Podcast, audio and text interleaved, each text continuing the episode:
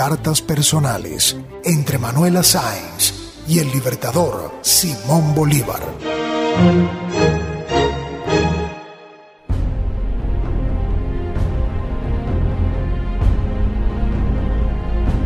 Soledad, 10 de septiembre, 1830.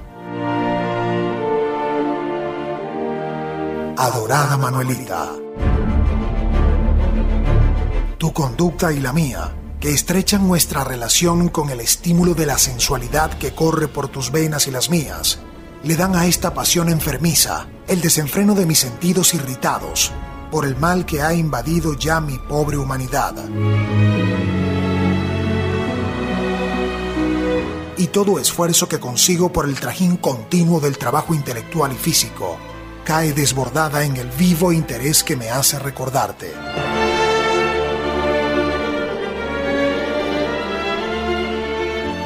No te hagas esperar.